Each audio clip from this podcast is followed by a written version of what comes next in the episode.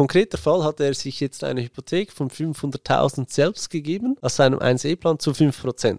Das heißt, er zahlt sich die Rendite selber Er zahlt sich den Hypothekarzins selber und kann das steuerlich auch nochmal abziehen. und kann das steuerlich abziehen. Warum machen das nicht alle? Was ist dein Fazit jetzt speziell bei dem 3a-Beispiel? Ähm, es kommt mega krass darauf an, wie alt das du bist, wenn du mit der Einzahlung beginnst. Nehmen wir jetzt mal an, du beginnst von Anfang an Mit 18 oder mit 20, halt super early. Und dann kommt es noch darauf an, ja, es ist schon ein Riesenunterschied, 18 oder 20. Die Echt? zwei Jahre Zinseszinseffekt auf eine Million sind natürlich mega krass. Mhm. Also ich meine, wenn, wenn wir das jetzt hochrechnen, nehmen wir jetzt da mal schnell kurz meinen Finanztaschenrechner Nehmen wir an- vorne. Eine Person zahlt voll ein, Also 7056 im Jahr, oder? Ja. mal 40. Das ist ja. Nein, nein, es wäre dann eben Und dann hoch, 47. Also ab 18 wäre es ja 47. Achso, Weil- ja, genau. Achso, ja, genau, 45. 47, oder? Ja. Was nehmen wir? 7% Rendite? Ja. Fair enough, oder? Gibt ein Vermögen von 2,485 Millionen. Mhm. Und wenn er jetzt eben nur 40 Jahre, dann wären wir noch bei 1,5 Millionen. Das sind 900.000 Unterschied. Oder? Okay. Und jetzt die Kapitalsteuern besagen ja, das sind die Steuern, die du bezahlen musst, wenn du ein 3a-Konto auflöst. Oder? Du bezahlst ja wieder Steuern. Und bei diesen hohen Summen kann es sein, dass die ganze Ersparnisse, die du hattest aus Einkommenssteuern, weggefressen wird. Aber nur dann, wenn du diese Einkommensteuer nicht investiert hast. Genau. Aber das ist der nächste Punkt. Hier, hier scheitert die, man kann alles schön rechnen an der Realität der Menschen. Menschen funktionieren nicht so, ah, ich habe jetzt 2000 Franken Steuern gespart, die investiere ich jetzt. Der Mensch funktioniert nicht so. Das ist reine Theorie. Kommt, ja, okay, ich würde sagen, in, in, in 9 von 10 Fällen ist das wahrscheinlich schon so. Oder sogar in 95 Ja, ich würde von 100. sagen, in 9 von, von 30, also in, in 29 von 30 Fällen ist das wohl wirklich so. Aber das ist die Schönrechnerei, die mir in dieser ganzen Finanzbranche sowieso auf den Sack geht. Wenn du Statistiken anschaust, gehen wir immer von der Perfektion Mensch aus. Also du gehst davon aus, du investierst heute und 100 Jahre später. Ja. Zeig mir bitte diesen, der einen Bitcoin gekauft hat für, ähm, I don't know, 100 Franken und ihn bei 67.000 immer noch gehabt hätte. Gibt es wahrscheinlich schon. Einer von. Ja, 1000, weil er seine Keys 10.000. verloren hat oder die Auszahlung Nee, technisch nicht 100 Pro, funktioniert das hat. Oder 100 Pro, aber das sind so wenig Leute. Come on. Also wirklich, so, also, das wären Das sind halt so die Warren Buffetts, die Ray Dalios, die. Also, das sind so also die der extrem, Warren Buffett sicher nicht, wenn es um Bitcoin. Nee, geht, aber bei, aber bei Aktien zum Beispiel. ja, aber so, in, aber eben, das ist dann wirklich so die, die Ultra-Perfektion, sage ich jetzt mal, wo sehr, sehr wenig mit der Realität zu tun hat, oder? Ähm, ja, deswegen, Jetzt Hm. aber in deinem Fall, hast du eine 3A-Säule? ich habe eine 3A-Säule. Ja, ja. Und die machst du auch voll. Oder Ich mache die auch voll, ja, aber ich bin ja weit weg von 18 Jahren. Und dann kommt noch ein anderes Thema, das man auch noch einrechnen muss. Ähm, Vermögenssteuer. Ja. Die fällt ja weg bei der 3a. Die 3a kennt und ja die wer, Verrechnungssteuer auf die Dividende. Genau, Fällt auch weg. genau. Ähm, also das sind so, so kleine Sachen, die du auch einrechnen musst. Also mega komplex wird es dann. Ich sage, wenn du wirklich erst mit 25 anfängst mit der Einzahlung, lohnt sich das Ganze, wenn du es bei der Auszahlung auch wieder perfekt machst. Also das also heißt, so fünf, fünf Konten. Ja. Du könntest sogar sechs Konten machen, kommt noch ein bisschen darauf an, was du mit der Pensionskasse machst. Ist übrigens auch so ein Fehler, den viele Finanzberater nicht auf den Schirm haben. Warum sechs Konten? Du darfst dir das 3a-Geld beziehen, fünf Jahre vor ordentlicher Pension. Also 60, 61, 62, 63, 64, Mhm. 65 Mhm. oder? Ähm, deswegen sechs Konten. Aber eben, jetzt ist die Frage, was machst du mit dem Geld aus der Pensionskasse? Beziehst du Kapital oder Rente? Ich glaube, das haben wir im letzten Ja. Podcast schon äh, sehr eindringlich besprochen. Und dann gibt es ja noch die anderen, ähm, warum du 3A-Geld beziehen kannst, zum Beispiel ähm, Wohneigentumsförderung, der sogenannte WEF. Und jeder, der früher oder später Wohneigentum haben will, selbstbewohntes, dem empfehle ich sowieso eine Säule 3a du musst es dann, glaube ich, einfach umschichten, glaube ich, in dem Moment. Du kannst ja nicht dann, wenn es voll in Aktien investiert ist, du musst es ja. Ja, ja, dann werden die Cash Aktien umwandeln. verkauft Genau, ja. und, und ähm, dann beziehst du es. Mhm. Aber ist für mich jetzt kein Grund, es nicht zu beziehen. Aber das heißt, wenn ich das richtig verstehe, du machst es so, du machst jetzt voll und das wahrscheinlich oder hoffentlich das, was du sparst an Einkommensteuer, investierst du halt ins eigene Depot im Best-Case-Szenario oder, oder kannst du das nicht so direkt sagen? Bei mir ist ja super speziell. Ich habe ja eigentlich eine AG Mhm. und ähm, weil ich aber keine Pensionskasse möchte, habe ich mich noch angemeldet als, als Selbstständiger. Also die AG ist jetzt eigentlich nur noch so ein Gehäuse, das ich habe, wo, wo Oh, weil du keine Mitarbeiter drin hast. genau. Aber weil sonst, weil sonst geht das ja, glaube ich. Ja, doch, als Selbstständiger kannst du auch Mitarbeiter haben, aber die müssten dann eine. Pensionskasse Das haben. also das genau. meine ich. Aber du als selbstständiger Erwerbender kannst immer frei wählen, ob du dich einer, einer Pensionskasse anschließen möchtest oder nicht. Aber wenn du dich keiner Pensionskasse anschließt, kannst du 20% deines AHV-Einkommens in die Säule 3a einzahlen. Jetzt sprechen wir von der großen Säule 3a Die 65k. Um die 35k. Äh, 35, äh, 35, Entschuldigung. Genau. Und ich habe diesen Weg gewählt.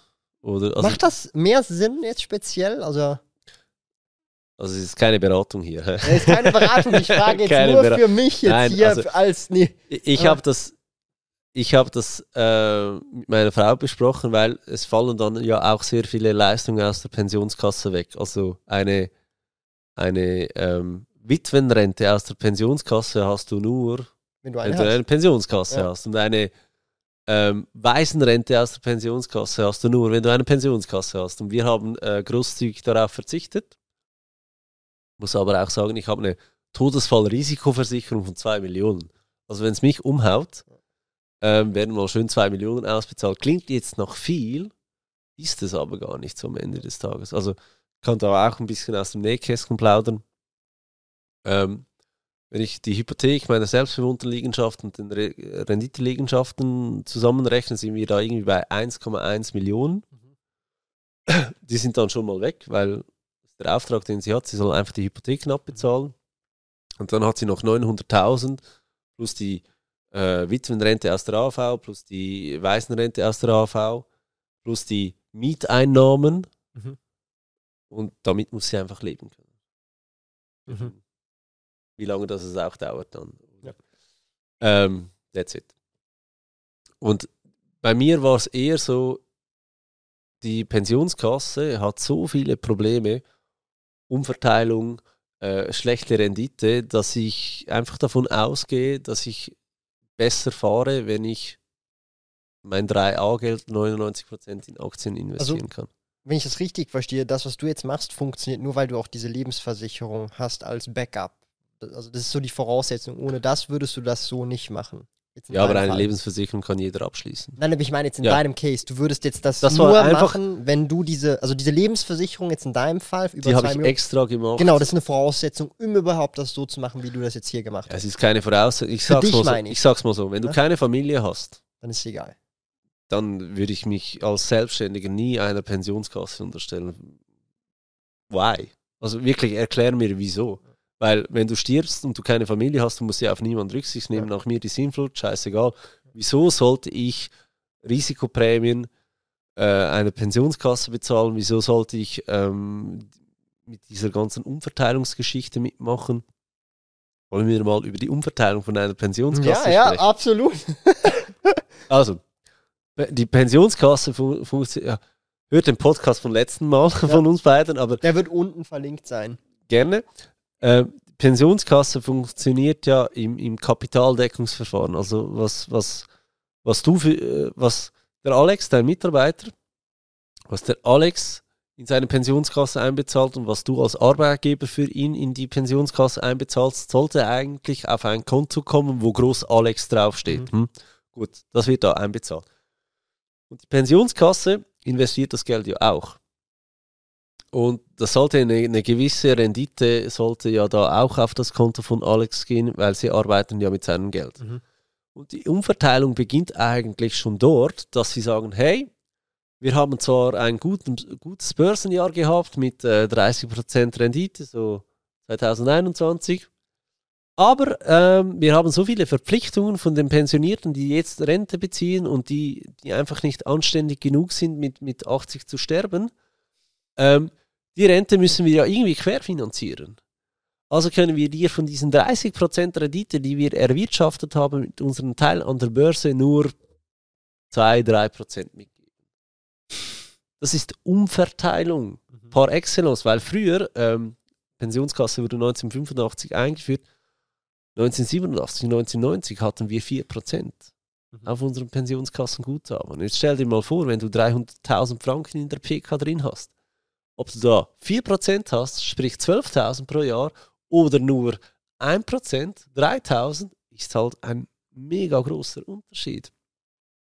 Und das wollte ich mir einfach nicht geben, oder? Und Umverteilung ist auch, dass die Rente immer kleiner wird. Jetzt kommen wir wieder zum Thema Umwandlungssatz, oder? Der Umwandlungssatz gemäß Pensionskasse, also gemäß BVG, Minimalleistung ist 6,8 Prozent. Aber die meisten Leute sind heute im Überobligatorium und dort hast du einen Umwandlungssatz von 4 bis 5 Prozent. Und das ist ja auch wieder ein mega krasser Unterschied. Und für mich ist ja sowieso klar, dass ich früher oder später das Kapital nehme aus Mhm. der Pensionskasse. Also bin ich gleich weit, wie wenn ich jetzt sofort alles in die 3a beziehe, einzahle, weil dort kannst du keine Rente beziehen. Und auf die PK-Auszahlung, wenn du Kapital beziehst, die ist doch auch steuerlich Da einkommensrelevant. bezahlst du genauso Kapitalsteuer, nein, Kapitalsteuer, nicht also, Einkommenssteuer. Entschuldigung, ja. Ja. Genau wie bei der 3a dasselbe. Genau, die, die Säule 3a ist wie der kleine Bruder äh, der Pensionskasse. die haben so die gleichen Rahmenbedingungen, Ja. die das Elternhaus Geschwistern mitgeben, aber der kleine Bruder darf immer etwas mehr. Der darf länger in den Ausgang, äh, der, darf, äh, der darf früher ein Mhm. Bierchen trinken, keine Ahnung. Also so, hm?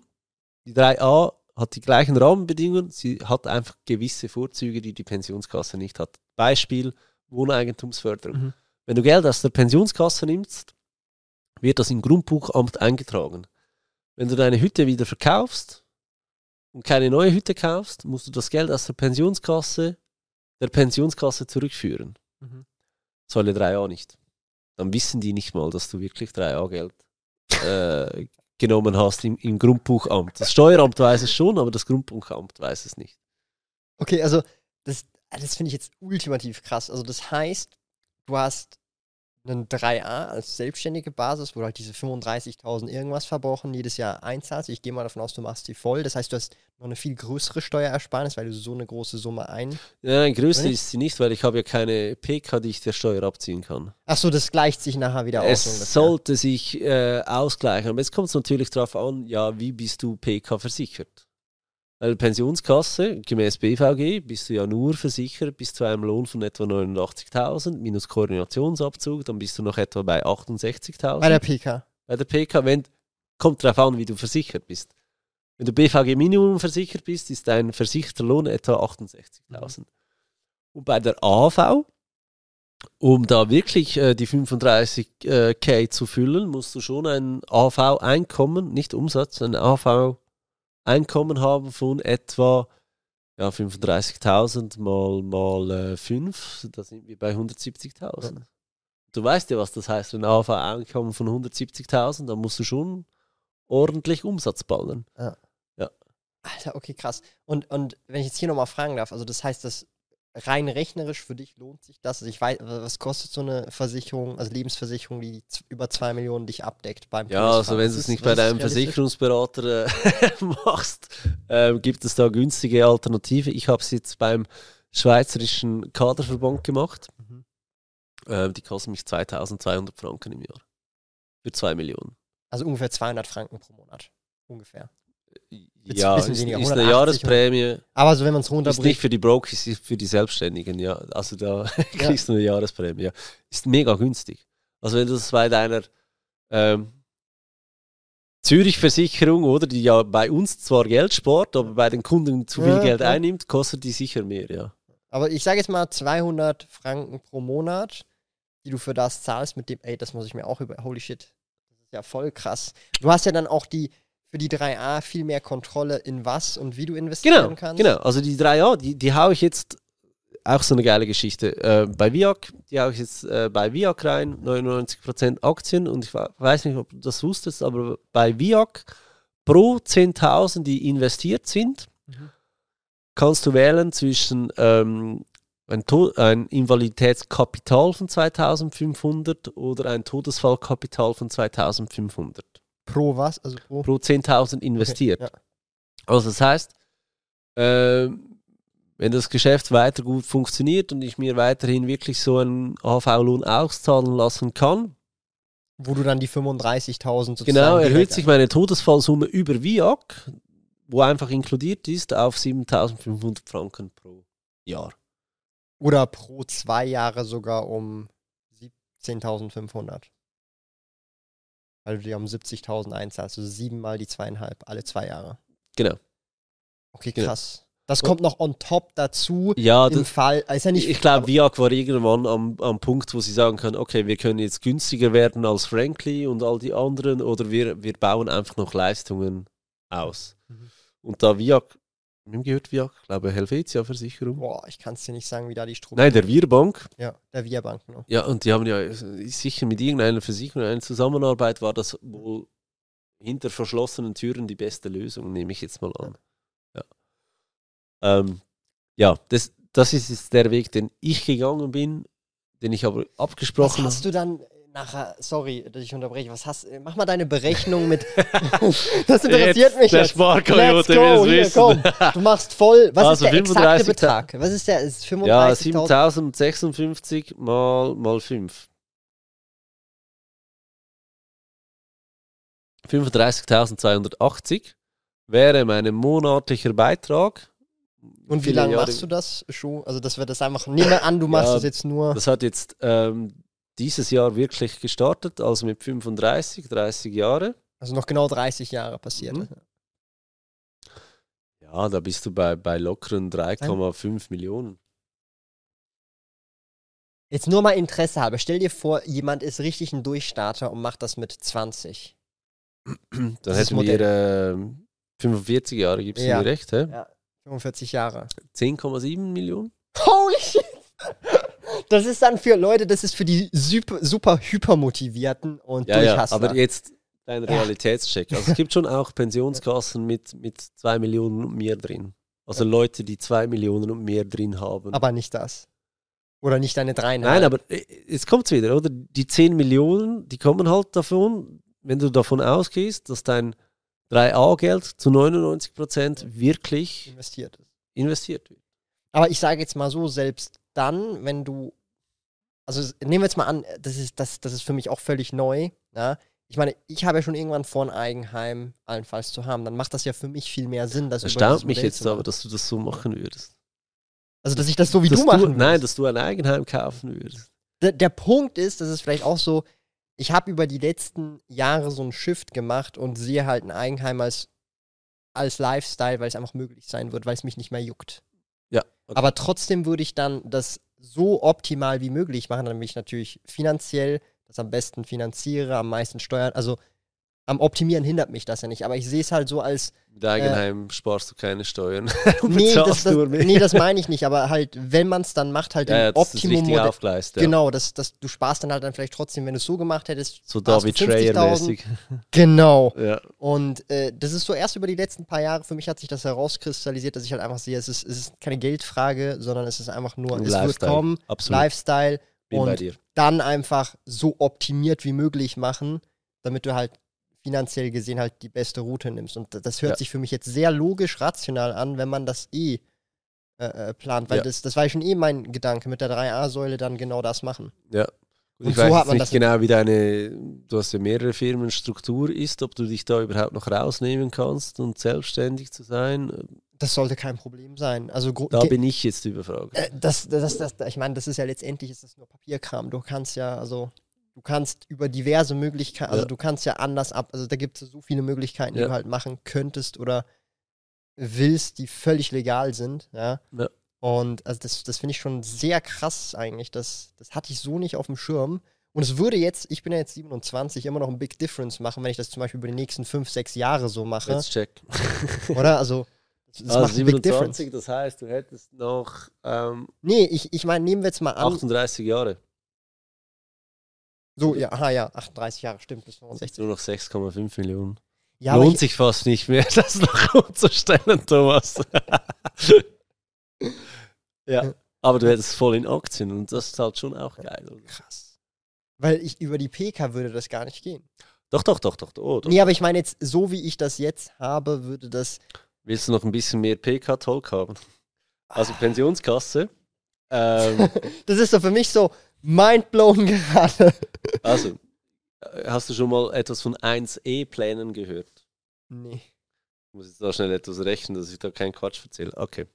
Also, für Leute, die mehr als 133.800 Franken im Jahr Ja. verdienen, der Betrag ab da, ab 133.800, hm, den können Sie in einem sogenannten 1E-Plan, 1E-Plan in der zweiten Säule vers ähm, versichern. Mhm. Und dort ist so die, die Meinung aller, okay, das ist so krass im Überobligatorium viel Geld, da kannst du auch gerne das ganze Risiko selber tragen, aber immer noch steuerlich absetzbar, oder? Und da gibt es so ganz geile Geschichten. Äh, die geilste Geschichte, die ich kenne, ist ein 1E-Plan von jemandem, der sich selbst eine Hypothek gegeben hat, zu 5% Zinsen. Und jetzt musst du dir die Rechnung mal, mal anschauen. Also der hat viel Geld in ein, seinem 1E-Plan angespart, Und da, diese Hypothek gibt er ihm selber. gibt er sich selbst Für Also- sein Haus. für sein Haus. Also in konkreter Fall hat er sich jetzt eine Hypothek von 500.000 selbst gegeben, aus seinem 1E-Plan zu 5%. Das heißt, er zahlt sich die Rendite selber Er zahlt sich den Hypothekarzins selber und kann das steuerlich auch nochmal abziehen. und kann das steuerlich abziehen. Also der, der zieht auf die 500.000 zieht er 25.000 ähm, Hypozinsen ab. Stimmt das? Nein, warte jetzt. 5% von 500.000? Doch, das stimmt. Doch, 25.000. Zieht er sich ab, also hat eine fette Steuerersparnis. Aber die bekommt. füllt seinen 1E-Plan jedes Jahr um 25.000. Moment schnell. Steuerfrei, weil es ist ja Vorsorge, also keine Vermögenssteuer darauf, oder in dieser Zeit. Ähm, ja, einfach eine geile Geschichte, oder? Also, Warum machen das nicht alle? Die halt jetzt finanziell jetzt so aufgestellt ja, sind. erstens, die, die wenigsten wissen, was ein E-Plan ist oder dass es existiert. Eben, da kommen wir wieder zum Punkt. Man ich weiß nicht, was man so alles nicht weiß. Aufschreiben. Das ist ein E-Plan. E1. 1E-Plan. 1. E-Plan. Plan Und es geht wirklich hä? nur um das Geld, was du mehr als 133.000 Rückwirkend geht das nicht mehr, oder? Nee, natürlich Okay, nicht. scheiße. Aber ähm, also da gibt es Optionen und die können auch 100% Aktienstrategien fahren und so weiter, einfach ab dieser Summe. Also da- da hast du wirklich, da gibt es äh, Pensionskassenanbieter, die 1E-Pläne haben und die haben so wie, stellst dir vor, eine Krankenkassenzusatzversicherung, du kannst so wählen in ihrem Heft, was Mhm. sie anbieten und du wählst den Anbieter eigentlich auch danach aus, was sie alles für 1E-Strukturen haben, weiß ich. Oder? Und dann gibt es eben die Hypothekargeschichte zum Beispiel. Das ist ja richtig krass. Also, Ja, und ich meine, stell dir dein Risiko vor. Sie sagen ja, das Risiko trägst du selbst, oder? Alles im 1E. Ja, mein Risiko ist, dass ich mir selbst meine Zinsen nicht bezahle. Also ja, dann so. scheiß drauf. So. Genau. Also da gibt es wirklich geile Sachen und sie mussten das sogar mal cappen. Also die 5% ist Maximum, glaube ich, heute. Weil früher haben sich die Leute noch viel mehr ausbezahlt. Auf viel höheren Summen. Also da gibt es schon geile Sachen, die du da Oh, okay. Ich, ich, das ist so Challenge 2024. Ich habe. Kennst du Notion? Sagt dir dieses Tool was? Notion sagt mir Das was, ist ja. so ein Notiztool, aber da richtig auf Ja, ja, Steroide ja, ja. mit Tasks, Prioritäten. Das habe ich jetzt letzte Woche für mich eingerichtet. Und ich habe dort auch so einen Bereich Finance und Ja. da 2024 möchte ich Personal Finance bei mir nochmal, also meine eigene, und ich meine, man müsste ja denken, wir sind beide voll im Finanzbereich, das, da ist ja schon alles on fleek, weißt du? Aber wenn ich hier schon Nein. wieder solche Sachen höre, dann sehe ich einfach, es gibt so viel Potenzial noch. Aber ich glaube, es kommt auch wirklich darauf an, ähm, das hast du sicher auch viel aus der Community. Hey, äh, ich habe jetzt meinen ETF-Sparplan, ich finde den aber, ist eine nette Sache, aber ich finde den mega langweilig, was könnte ich sonst Mhm. noch tun? Und die beste Empfehlung, die du wirklich den Leuten meistens machen kannst, ist, mach die Basics richtig und zieh es durch und dann kommt es gut. Und dann irgendwann denkst du halt, ja, es ist wirklich langweilig, dann, dann machst du halt ein bisschen Einzelaktien oder kommt noch ein wenig Bitcoin dazu. Aber grundsätzlich, ja, ein einfacher ETF-Sparplan würde wohl für 90% der Menschen völlig ausreichen. Bei dir ist jetzt halt wirklich andere Liga, sage ich jetzt mal. Da kann man schon mal darüber nachdenken, lohnt sich sowas oder nicht. Aber da kann dir Gabor äh, sicher auch weiterhelfen. Also ich, ich muss ehrlich sagen, ähm, jetzt das ja, vor allem das ja jetzt auch viel Optionen bei mir ein Thema gewesen. Also Ja. auch Covered Calls, Cash Secured Puts, nie mit Leverage, sondern nur auf Positionen. Aber das war für dein eigenes Learning oder hast du das wirklich um Geld verdienen? Äh, auch zum Geld verdienen. Also ich habe jetzt die Let also jetzt gerade aktuell läuft weniger, da habe ich jetzt nur Cash Secured Puts am Ja. Laufen. Covered Calls sind jetzt gerade seit Ende Oktober, Anfang November richtig scheiße, weil Ja. die Börse halt steigt. bis in dem Bereich kenne ich mich gar nicht aus. Auf jeden Fall äh, relativ kurz und knapp. Du kannst halt damit einfach Prämien verdienen. Um Ja. ide in die, Im Idealfall laufen diese Optionen aus, verfallen, weil 80% der Optionen verfallen wertlos und du behältst einfach die Prämie. Das ist eigentlich die Prämisse. Ja. Und das, was ich mache, ist ohne Leverage. Das heißt, ähm, ich habe immer, ist es gecovert mit Cash oder Ja. mit der Position im Depot. Das Es heißt, ist kein Loch ohne Boden. Genau, also es ist nie mit Leverage. Also es, Ja. äh, ich kann gar nichts verlieren, so gesehen. Also es Ja. kann nur, entweder wird mir die Aktie ausgebucht zu dem Preis oder eingebucht zu dem Preis. Mehr kann nicht passieren. Aber irgendwas müsstest du ja schon verlieren können, wenn du auch eine Überrendite erzielen kannst. Nee, also was ich tatsächlich verliere, wenn ich ausgebucht werde, ist nicht die Prämie, sondern zum Beispiel die Aktie wird mir ausgebucht zu dem Preis, den ich festgesetzt habe. Die Aktie steht höher. Okay. Opportunitätskosten. Aber Ja. ich kann nicht, also ich kann substanziell mein Depot nicht zerschießen. Das Ja, geht nicht okay. so, wie ich das mache. Und was ich aber machen kann, ist kontinuierlich in Durchschnitt pro Monat zwischen 0,2 bis 0,5 Prozent extra Rendite pro Monat Ja, in Form von Optionsprämien. ja, Und das ist halt bei einem größeren Depot, sind das durchaus mal ein Taui oder so ja. pro Monat. Was dann wieder Sinn machen kann. Oder dann, wenn du das überlegst, wenn du das, ich sage jetzt mal, nicht in zwölf Monaten jeweils machst, weil du das nicht jeden Monat machen kannst und auch vielleicht nicht die Ja. Zeit dazu hast, weil es schon ein bisschen aktiver ist, was es in der Hälfte oder in acht von zwölf Monaten, dann sind Ja. das sechs bis 8.000 jetzt in meinem Fall an Cashflow zusätzlich. Die du Und- zusätzlich generierst und dann auch wieder reinvestieren kannst, theoretisch einfach in ETFs. Eben, sag's ja, zu 90% der Menschen reicht der ETF wohl, Ja. oder? Und irgendwann habe ich das Gefühl, ist es mehr eine Frage der Langeweile als der Rendite, dass man noch anderes Ich muss, dir, versucht. ich muss dir ehrlich sagen, was ich bei mir festgestellt habe, je größer die Summen im Depot werden, ähm, umso wichtiger ist mir die Rendite, die ich tatsächlich mache. Okay. Nehmen wir an, ich habe nur tau- 10.000 investiert. Ja, Ich mache jetzt 10% Rendite. ja, ja Dann sind das Tau ein Taui. Ich mache jetzt weniger 11%, das sind 1.100, 100 mehr. Ja. Jetzt habe ich mein Depot ist jetzt gerade bei 630, 650.000 oder so. Da ist 1% mehr, 6.500. Ich habe damals in einem Monat bei der UBS irgendwie 6.000 brutto verdient. aber hast du nicht das Gefühl, ich meine, da musst du dich ja auch wieder einlesen, musst dich mit dem Thema auseinandersetzen, dass du. Es ist skalierbar, wenn ich in fünf Jahren, in zehn Jahren 6,5 Millionen habe, mache ich trotzdem 1% mehr. 1% Ja, macht mehr Sinn. auf, das sind dann 65.000. Mit 65.000 finanzierst du eine da brauchst du Ausbildung. wieder länger, um das zu arbeiten, ja. Oder weißt du, was ich meine? ja. Also ich sehe das halt nochmal auf einem Grand Scale zinseszinsmäßig. Klar, dieser Initialaufwand. Ich mache Optionen jetzt seit zwei Jahren und erst dieses Jahr nochmal intensiver. ja. Aber ich merke, je mehr ich weiß und weißt du, dieses Jahr habe ich jetzt so den Status, hey, ich krieg 500 pro Monat im Durchschnitt an Cashflow hin Mhm. mit einem überschaubaren Risiko, kein Leverage, wie schon erwähnt, kein Leverage. Mhm. Ich verkaufe keine Optionen leer. Keine Anlageberatung an dieser Stelle. Genau, auf jeden Fall. Nee, und was ich merke, vielleicht in einem Jahr, in zwei, in drei, in vier Jahren, wenn ich noch mehr weiß, weil ich auch mehr ausprobiert, mehr Fehler gemacht habe, ich mache auch immer wieder Fehler, aber die Summe ist dann vielleicht nochmal deutlich größer, wenn ich dann ein Prozent mehr pro Jahr schaffe, dann sind das signifikante, also das ist dann Den, signifikantes den Geld. Punkt sehe ich, ja. Oder damit absolut. kann man sagen, hey, guck mal, damit kann ich äh, Familienferien finanzieren. Das ist die Ausbildung von Kind ein. Oder weißt du, es hört sich blöd an, aber, Gut, aber dann die nächste Frage. Juckt es dich bei 6,5 Millionen im Depot wirklich noch, noch ob es 65.000 mehr oder weniger sind? das ist jetzt ein Beispiel gewesen mit Ja. einem Prozent mehr. Ja, aber ich, ich meine nur. Aber ich sag's jetzt mal so, bei 6,5 Millionen,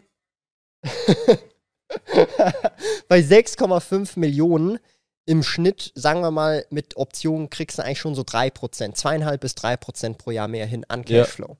Das sind halt realistisch gesehen dann Das ist schon wieder 200.000. viel, ja. 180 bis 200.000. Und für mich, ich glaube, und das, ich kenne mich jetzt ja auch selber, bei 650.000, wenn ich diese 2-3% mehr pro Jahr mache, das juckt mich ja jetzt auch schon. Und Prozent, solange es prozentual gleich bleibt, wird es dich auch noch bei 6,5 Millionen weiter jucken, ist meine Prämisse, weil wir reden nicht über absolute Zahlen, sondern immer Ja. diese 2 bis 3 Prozent, die dann auch bei. Du, ich ich stelle die Frage, weil ich mich eben Bitcoin läuft Mhm. gerade gut. Und Mhm. wenn ich jetzt schon so daran, denke, was nächstes Jahr alles passieren könnte bei Bitcoin mit dem, mit dem Bitcoin ETF und dem mit Halving. Genau, diese zwei Komponenten. Wann verkaufst du? Darf man fragen, also sagst du, oder darf man fragen, wie viele du hast oder in welcher Größenregion? Das sagt dir kein Bitcoin. nicht? Ist ja kein Bitcoiner. aber ähm, äh, es ist schon im sechsstelligen Bereich. Okay, also nicht Bitcoins, aber Ja, ja, das, das, das ist. Summenmäßig.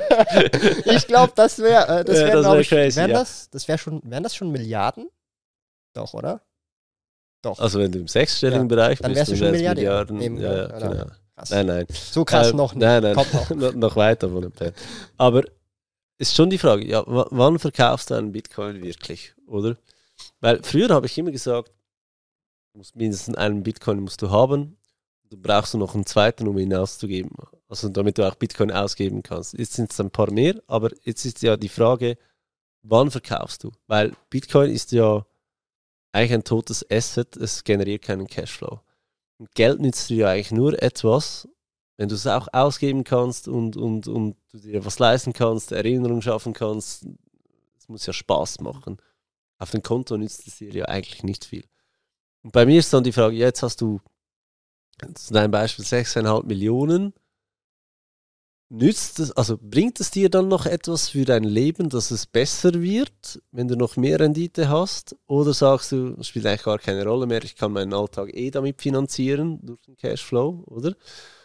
Und das gleiche bei Bitcoin. Wann verkaufst du einen Bitcoin, wenn du ja davon ausgehen musst, er steigt immer weiter? Ich kann dir die Frage für mich persönlich beantworten. Ähm, ich habe mir diese Frage nämlich auch gestellt und zwar, ähm, ich, du hast jetzt vorhin gerade erwähnt, ob du deinen eigenen Lebensunterhalt davon bestreiten kannst und irgendwann juckt dich das nicht mehr, weil der Betrag zu groß ist. Ich sage dann halt ab dem Punkt, wo der Betrag so groß ist, wo es mich für mein Privatleben eh nicht mehr juckt, dann ist es tatsächlich eher der Fall, dass ich dann denke, okay, was kann ich mit diesem Geld sonst noch für Projekte machen? Neue Unternehmen starten, in andere Unternehmen investieren. Also ich sehe dann. Aber machst du es dann wegen des Geldes wegen oder einfach, weil du es geil findest, neue Projekte zu Genau, aber das Geile ist, und das habe ich gemerkt, zum Beispiel, hätte ich jetzt als Beispiel 200.000 mehr an Cashflow, Ja, dann bedeutet das für mich, ich kann zwei, drei, vier Mitarbeiter, je nachdem, was Ja. es ist, nochmal neu einstellen für irgendein Projekt pro Jahr. Ja. Das heißt, diese zwei, drei Prozent extra heißt für mich, wenn ich das wirklich wollen würde, kann ich in irgendeinem Projekt einfach Leute Vollzeit einstellen für irgendein Projekt. okay. Das ist so Den jetzt Punkt ich, ja. oder? Und, und, die, und das sind aber nur zwei, drei Prozent jetzt bei Weil, weißt diesen du, bei, bei mir, bei ab 5 Millionen wäre bei mir schon Endgame. Dann Okay. würde ich schon Okay. Tschüss zusammen. okay. Da wäre schon äh, Ja. aus die Maus. Dann würde ich das irgendwie so anlegen, dass ich da zweieinhalb, drei Prozent Dividende hätte und ich würde Also sehr davon, konservativ sozusagen. ja, ich würde davon leben. Okay. Einfach nicht mehr verkacken jetzt. so geil. Also wirklich so, Ja. it's enough. Ja, Ist ja auch okay. so die Frage, wann, Ja. wann ist genug? Ich, ich habe nicht den Unternehmerdrive, den du hast. Ich habe den Drang nach, nach finanzieller Freiheit, ja. Aber den unternehmerischen Drive, den du hast, den habe ich definitiv nicht. Deswegen sage ich, ich stelle mir immer, vielleicht auch mit Älterwerdern und, und Vatersein, die Mhm. Frage, wann ist genug? Weil jedes Mal, wenn ich ein neues Projekt starte, ist das Zeit, die meinen Kindern abgeht. Also die Frage ist, geht es meinen Kindern ab oder geht es mir ab Mhm. oder geht es uns beiden ab? Vielleicht bereue ich es, wenn sie 20 sind und ich dann nicht mehr so spannend für sie bin. Dann kommt so die Frage, was hätte ich jetzt noch alles rausholen können? Aber Stand heute muss ich ja doch sagen, 5 Millionen, 3% Dividende, Das sind 150.000. Ja. kannst du gut leben damit. Eigentlich. Die Definitiv. Zeitfrage, Thomas. Am Ende Ja. des Tages, Reichtum wird in Zeit gemessen. Das ist, das ist schon so. Und da sehe ich ja dann auch den Punkt, wenn du jetzt als Beispiel, wie- viel Zeit muss ich investieren, um jetzt zum Beispiel diese 2-3% mehr zu machen? Genau. Das sind ja dann, sagen wir, 200.000. Das ist vielleicht überschaubar, 15 Minuten pro Tag oder weniger. Damit kann ich jetzt zum Beispiel, wenn ich sage, hey, ich finanziere aus meinem Privatgeld Projekte, drei Leute zum Beispiel einstellen, die Fulltime 42 ja. Stunden pro Kopf an Sollte etwas dir arbeiten auch wieder oder Zeit machen. generieren. Oder vielleicht sind es einfach meine Privatköche. Und also es hört Ja, sich blöd an, aber weißt du, was ich meine? Okay, vielleicht ist der teurer, wenn es so ein Fünf-Sterne-Koch, schieß mich tot ist. Aber das ist so der Punkt, wo ich mir dann auch überlegt habe, okay, diese 10 Minuten pro Tag Aufwand für 2-3% mehr Rendite ist der Privatkoch, der Personal Trainer und das, wenn ich jetzt auf mein Privatleben angucke. Zum Ja. Beispiel. Ja. Aber die sind dann nur für mich zu, die, die sind dann, die kommen am Morgen, hey Thomas, es ist Training, ey, hier ist Food, Frühstück, Mittag, Abendessen. Das ist halt dann so. Ist natürlich ein, ein ganz anderes Level danach, oder? Aber Privatkoch, ein, ein Tipp, ähm, Davids Fitness Food. Davids Fitness. Davids Ist Fitness das Food, was- das ist so geil. Da, da kannst du bestellen, der schickt dir 10 Menüs, Ja. kostet dich 150, 170 Franken. That's it. Die haust du, also das ist wie du vor dem Mittagessen gegessen hast, einfach in gesund. Ja, in gesund, ja. Ähm, haust du in die, in die Wie Mikrowelle. heißt der? Davids Fitness Food. Ich, ich schicke dir mal einen Reflink, dann hast Okay, du ja, irgendwie schick mir den 30% Link. auf die ersten äh, Bestellungen oder so. Ähm, so fucking geil, weil der, der schickt dir das, dann hast du 10 Menüs, du musst nicht einkaufen, du machst die Küche nicht schmutzig, kein Abwasch, also von wegen Zeit sparen. Viel günstiger als ein Privatkoch wirklich äh, lecker und gesund. Ja. Also, und dann kannst du auch so wählen. Fleisch, Fisch, äh, mehr Proteine, weniger Proteine, dies, das, jenes. Also wirklich äh, geile Geschichten, muss man mal ausprobieren. Kann ich dir wirklich empfehlen. Ich habe das mal zwei Monate, glaube ich, durchgezogen. Erstens, du fühlst dich wirklich fitter. Zweitens, ich muss nicht überlegen, was ich heute essen. Das ist so ein Gamechanger für mich, weil ich immer so, fuck, was, ich, ich bin kein großer Esser, Essen interessiert mich eigentlich nicht groß und dann immer so, jetzt noch die Entscheidung zu treffen, was ich jetzt essen soll, kotzt mich richtig an, da musst du noch einkaufen dementsprechend, bla bla bla. Deswegen versuch das mal wirklich eine geile Geschichte, ja. Du hast noch von ein gutes Thema, das finde ich auch schön so zum Abschluss das Family angesprochen. Ja. Du bist ja jetzt äh, seit zwei Jahren Vater und jetzt auch nochmal kürzlich. Zweifacher ja, Familienvater, Genau, ja. zweifacher mittlerweile. Und jetzt werden die Leitungen gekappt. wie, ähm, also wie hast du da die Transition gemacht? Ich meine, du hast vorhin auch gemeint, du hast viel gearbeitet, Ja. auch viel an Wochenenden, du hast hier und da Termine gemacht. Also hast meine, meine, mein, mein erstes Kind war ja ausschlaggebend dafür, dass ich überhaupt selbstständig bin. Du musst dir das vor, so vorstellen, ich war Senior Finanzplaner in einem unabhängigen Finanzplanungsbüro. Mhm. Das war schon Kaderposition. Ähm, und es ist ein Kleinunternehmen und da, da, da steht und fällt halt die Firma mit jeder einzelnen Arbeitskraft, oder? Mhm. Und ich habe da 80% gearbeitet und ähm, Finanzfabio gab es da schon dreieinhalb Jahre und dann kennst du das, du hast ja schon dann gewisse Verpflichtungen.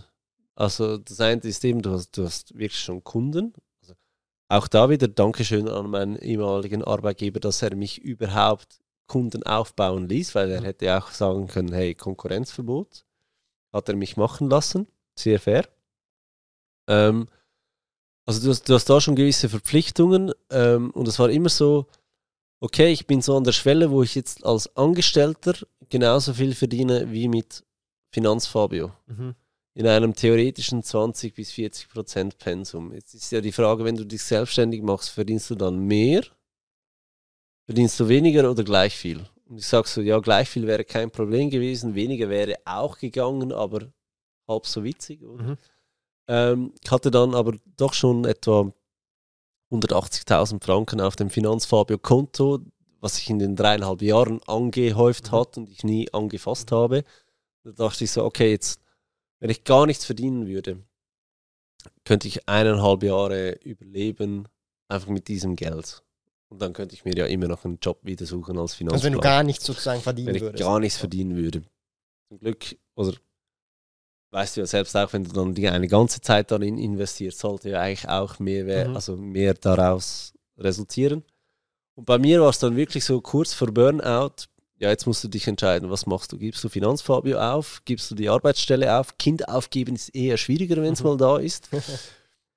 ähm, ja, schlussendlich habe ich dann gesagt, okay, ich, ich gebe die Arbeitsstelle auf und wag's und versuch's.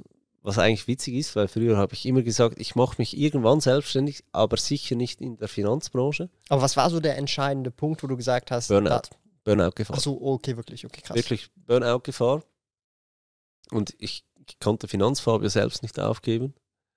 Und schlussendlich war es dann schon auch, ja, okay, wenn ich jetzt das wirklich 100% mache, A, muss ich wirklich 100% für Finanzfabio arbeiten in dieser Größe, die ich jetzt habe? Oder arbeite ich dann noch fünf Stunden am Tag und habe die restliche Zeit mit meiner Tochter? Und das war eigentlich ausschlaggebend. Und, und wie sieht jetzt die Realität? Also so, das ist, also das vorher Also die- haben wir ja gehört, das war ja so eben, also die, die, die, die fünf Stunden, die haben lange funktioniert. Mhm. Äh, aber eben weil nur noch Finanzfabio hieß auch, Finanzfabio ist gewachsen. Jetzt bin ich eigentlich auch an dem Punkt, wo ich sagen müsste, eigentlich müsste ich Finanzplaner einstellen. Okay. Damit ich, äh, und jetzt ist bei mir eher die Frage, ja, will ich das? Weil jetzt ist es eigentlich jederzeit möglich, dass ich sage, hey Familie, wir gehen jetzt ne- einen Monat auf oder zwei Monate nach Mallorca, Thailand, wohin auch immer und sind einfach dort. Und sobald du einen Mitarbeiter hast, glaube ich, oder zumindest bei mir, möchte ich dann schon auch sehen, dass der auch arbeitet für sein äh, Geld. Oder ich, ich weiß nicht, ob ich da wirklich so loslassen könnte, dass ich ähm, den nicht ab und zu im Büro sehen möchte. Er muss sicher nicht Vollzeit bei mir im Büro sein, das Mhm. finde ich unsinnig. Aber so ein bisschen die Kontrolle haben möchte ich dann schon auch, glaube ich. Deswegen ist das jetzt aktuell kein Thema, wo ich aber auch ganz bewusst sage, okay, Wachstumsstopp. Mhm. Ich bin komplett ausgebucht bis Ende Jahr. Ich nehme im Dezember keine neuen Termine mehr an. Ich habe auch den, den, kannst keinen Termin mehr buchen bei mir für eine Beratung. Also das geht erst ab Januar wirklich wieder los.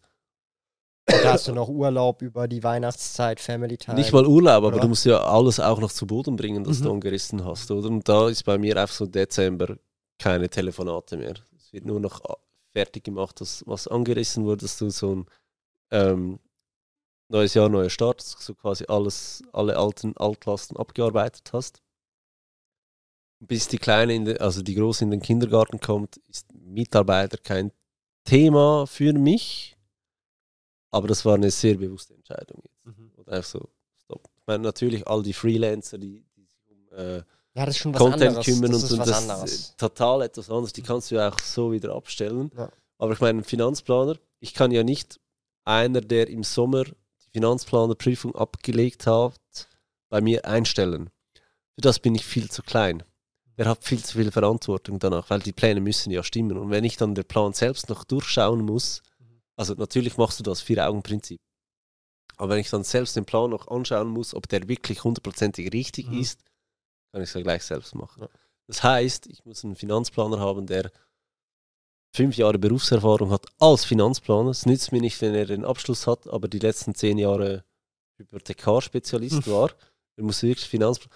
Und der kostet auch was. Und es ist auch recht so, dass der viel kostet, weil gute Menschen sollen viel Geld kosten, oder? Ähm, musst du ja auch wieder budgetieren, oder? Und deswegen jetzt mal Wachstumsstopp. Also wie viel arbeitest du gerade aktuell so? Ähm, Dass man sich das so einfach vorstellen kann, so von wenn, wenn es gesundheitlich geht, würde ich schon sagen, ich habe so meine 6 Uhr morgens bis, bis 12 Uhr und von, von 13 Uhr bis 5, wenn es schief läuft, 6 Uhr. Kann aber sein, und das muss ich auch sagen, ich habe jetzt, ähm, wenn ich sehe, ich habe an einem Tag keine Termine und es lässt es eigentlich zu, dass ich mir sehr bewusst einen ganzen freien Tag mache unter der Woche, packe ich die Familie, fahre in den Europapark, wir sind einen Tag dort und dann so Mini-Vacation.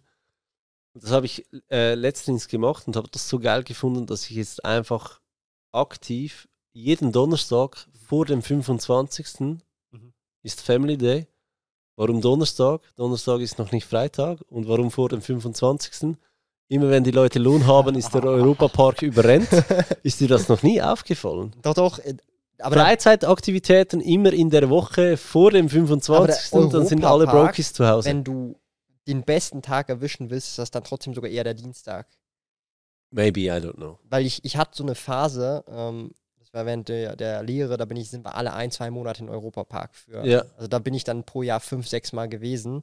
Und gefühlt Oh. ist das der Dienstag. Ja, und wir haben dann alle Tage auch durchge... Und es ist der Dienstag, weil du musst ja auch gucken, wie es bei Frankreich und Deutschland so ist. Und es darf natürlich logischerweise nie Ferien Okay. sein. Und Mittwoch ist ein No-Go, weil halt viele haben halt dann immer Mittwoch nachmittags frei Ja. überall. Und das ist halt ein No-Go.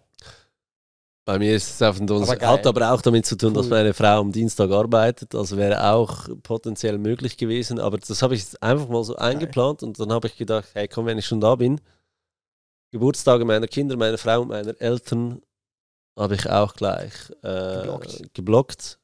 Und dann sind das so auf einen Schlag 17 freie Tage mehr. Mhm.